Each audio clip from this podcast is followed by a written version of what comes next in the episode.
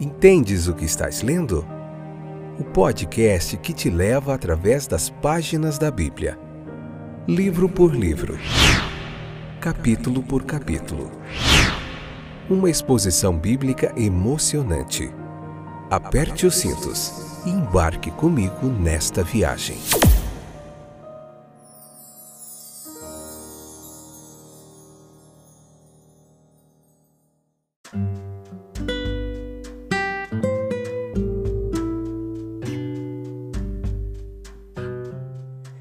Olá, meu amigo, minha amiga, companheiros de viagem através das páginas da Bíblia. Eu sou o Fábio e esse é mais um episódio do nosso podcast Entendes o que estás lendo. Hoje, Gênesis capítulo 40, episódio de número 60 do nosso podcast. Vamos lá então, aprender mais um pouquinho da vida de José. Vem comigo, fica aí até o finalzinho, não sai daí. Tem muita lição legal para a gente aprender com a vida de José. José era um homem inspirado e que nos inspira muito em muitas áreas de nossa vida, nossas vidas. Eu, particularmente, tive a minha vida muito influenciada por José.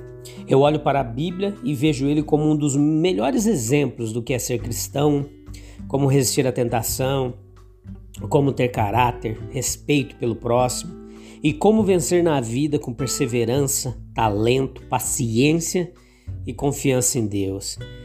Onde José chegava, ele se destacava, ele virava líder. Até na estreita esfera da prisão, tudo foi entregue nas suas mãos. Ali naquela esfera estreita da prisão, ele foi preparado para uma, uma ali ele foi capacitado para um, um lugar mais amplo. Aquele que não aprende a ser fiel no pouco, não aprenderá jamais a ser fiel no muito. O seu discernimento espiritual e o seu talento para interpretar sonhos agora seria revelada. As interpretações não pertencem a Deus? Os sonhos são parte do homem. Cada homem daqueles na prisão sonharam com coisas relacionadas à sua vida.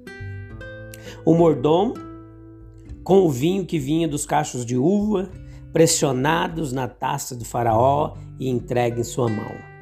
O padeiro com cestas brancas assados sendo arrancados dele enquanto estava em sua cabeça pelas aves de rapina. Até certo ponto a interpretação era natural, mas como imediatamente comunicada a José, foi inspirada. A esfera da inspiração está ligada com a esfera da inteligência e da sabedoria natural, mas vai muito além dela. O pedido de José para que sua capacidade espiritual e talentos fossem reconhecidos e recompensados não foi atendido pelo homem grato. Como um ato de obediência ao Espírito de Deus, foi confiado aquele que vem secreto e recompensa abertamente. José ainda está sendo provado pela palavra de Deus. É confiado a ele ser como um mensageiro e testemunha para o povo da aliança, um teste de sua fé e paciência. Nós vemos nesse evento aqui de forma clara alguns pontos que eu quero destacar para você. Primeiro, que a ordem do mundo está baseada na capacidade de Deus em conhecer o passado, o presente e o futuro e na nossa nomeação em conexão com os propósitos de Deus, trazendo até mesmo as coisas do Egito sob o domínio do reino de Deus. Segundo, José na prisão foi providencial para propósitos futuros graciosos que só aquele que não está preso no cronos, no tempo, tem domínio. José, o intérprete de sonhos na prisão, aguardando a hora da redenção enviando mensagens da verdade para cumprir suas obrigações. Terceiro, ligações invisíveis entre os governantes deste mundo e os representantes do reino de Deus a serem reveladas no tempo devido. Quarto, a disciplina de Deus na vida do povo de Deus é frutífera em obter resultados abençoados tanto para eles como para todos. José ele era um intérprete da mensagem de Deus. Né? Nós não podemos deixar de notar a importância frequentemente atribuída na Bíblia aos sonhos, como canais de revelação de Deus. Isso não significa que todo sonho seja uma revelação de Deus, uma revelação divina, mas sim que Deus fala através de sonhos. Todo sonho ou revelação que alega ouvir de Deus precisa estar de acordo com a palavra de Deus. Se não está, esquece. É simplesmente delírios ou loucura. Na ausência da palavra escrita naquela época, que em sua totalidade é nossa herança, a mensagem de Deus foi dada a eles em porções, em partes, gradualmente. Aplicando essa ideia às circunstâncias do texto, conseguimos fazer uma exegese coerente e interpretamos o texto de forma clara.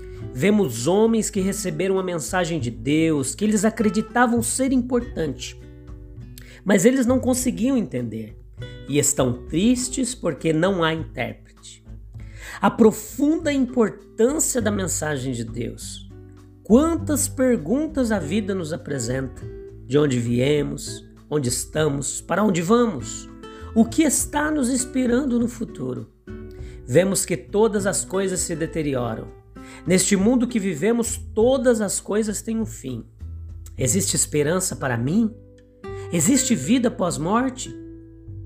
Pode o espírito ativo e pensante ser como se nunca tivesse existido, deixado de existir antes que o corpo frágil começasse a se decompor? E se existe uma vida além desta, qual é a sua natureza? E como deve ser a preparação para isso? Em vão, a sabedoria humana tenta responder todas essas perguntas. Aquele que fez todas as coisas sozinho pode explicar as suas obras. E a Bíblia é a sua resposta às nossas perguntas, onde ele nos diz o que somos, para o que fomos criados e como cumprir o objetivo de nossa existência. Salmo 119, 105 diz que tua palavra é lâmpada para os meus pés e luas e luz para o meu caminho. Mas precisamos de um intérprete. Pode se perguntar por quê? A Bíblia está aberta suas palavras estão claras em nosso próprio idioma, como qualquer um pode entender. Isso é verdade no que diz respeito aos fatos, histórias, os preceitos e doutrinas. Há, porém, um conhecimento da palavra de Deus que o homem natural não pode atingir, mas somente o Espírito Santo pode abri-lo, a ponto de torná-lo conhecido através do poder de Deus. Então, uma coisa é conhecer as doutrinas do pecado, da salvação, é conhecer a nós mesmos como pecadores e a Cristo como Salvador. Isto é outra coisa. O primeiro é, nos faz se encher de orgulho do conhecimento, o outro nos conduz à única fonte inesgotável de todo saber e ao que verdadeiramente importa. Esta é uma armadilha perigosa. Ignorar a obra do Espírito Santo. Muitas vezes os homens não acreditam que precisam disso. Né? E assim a Bíblia é considerada enfadonha, seu ensino pode ser desviado da vida diária. Como nós podemos obter ajuda para interpretar as Escrituras? Pense nosso Senhor Jesus, observando seus discípulos no barco, pronto para ajudar, disposto a dizer aonde era melhor jogar a rede né? É, para obter uma boa pescaria. Se o discípulo dissesse: Eu já sei pescar, fiz faculdade, sou PhD em pescaria, não preciso de sua ajuda, ele deixaria de aprender novas e preciosas lições. Você achou assim? A luz do amor de Deus entrou em seu coração? É a obra especial do Espírito Santo que nos guia em toda a verdade. No entanto, é, veja que o mordomo, chefe, não se lembrou de José, mas o esqueceu. Eu me lembro de minhas falhas neste dia. Homens bons às vezes tiveram que suportar prisões dolorosas. Pense em John Bunyan, o escritor de O Peregrino, que passou anos na prisão. Escreveu O Peregrino, um dos livros, o segundo livro mais lido no mundo depois da Bíblia. E Richard Baxter, tremendo atrás das grades de uma cela estreita, onde a luz e o ar eram quase excluídos e onde a doença e a morte dominavam. Quanta claridade, no entanto. Às vezes se quebrava, se fazia ver por trás das grades da prisão. Pod poderíamos não ter tido o progresso do peregrino, A menos que Bunyan tivesse sido encarcerado, nem poderia a paciência e bondade da disposição de José ter brilhado tão brilhantemente, exceto por sua vida na prisão. Ele vê o mordomo um dia com um semblante triste e descobre o motivo. Suas palavras são verificadas, o mordomo-chefe foi sem dúvida entusiasmado em seus agradecimentos e promessas, mas vemos que ele não as cumpriu. Talvez o esquecimento fosse conveniente. Ele não desejava, após sua restauração, lembrar seu monarca, mesmo fazendo um pedido, de que ele havia estado anteriormente em desfavor. Né? Ele possivelmente nunca teve a intenção de fazer qualquer esforço a menos que fosse um ganho para si mesmo. Ele é um homem muito diferente na prisão e fora dela. É assim que os homens vivem. Por exemplo, é, Cristo veio como José para compartilhar nosso estado de cativeiro. Pense no amor que ele demonstrou ao suportar tanto sofrimento por nós. Né? É, alguns não acreditaram, não saíram da prisão, mas preferiram as trevas à luz. Pensaram que a expiação era desnecessária. Né? Mas uma vez, quando nós somos trazidos à luz de Cristo, como um mendigo que não se preocupa com seus remendos e trapos na pensão comum, mas deixa ser levado a uma sala de pessoas decentemente vestidas, ele então sentirá a diferença e estremecerá com a sua aparência degradada. É assim como nós, quando nós somos trazidos à presença de Cristo. Possivelmente ou talvez ele esperava que José estivesse morto, não tão morto. José vive, esquecido pelo homem, mas ele não é esquecido por Deus. Deus ainda trará o esquecido e seu benfeitor face a face. No próximo episódio do nosso podcast, nós veremos que Faraó vai ter um sonho e o copeiro se lembrará de José. Não percam os próximos capítulos dessa emocionante história. Até breve. Tchau, tchau. Deus abençoe. Um abraço.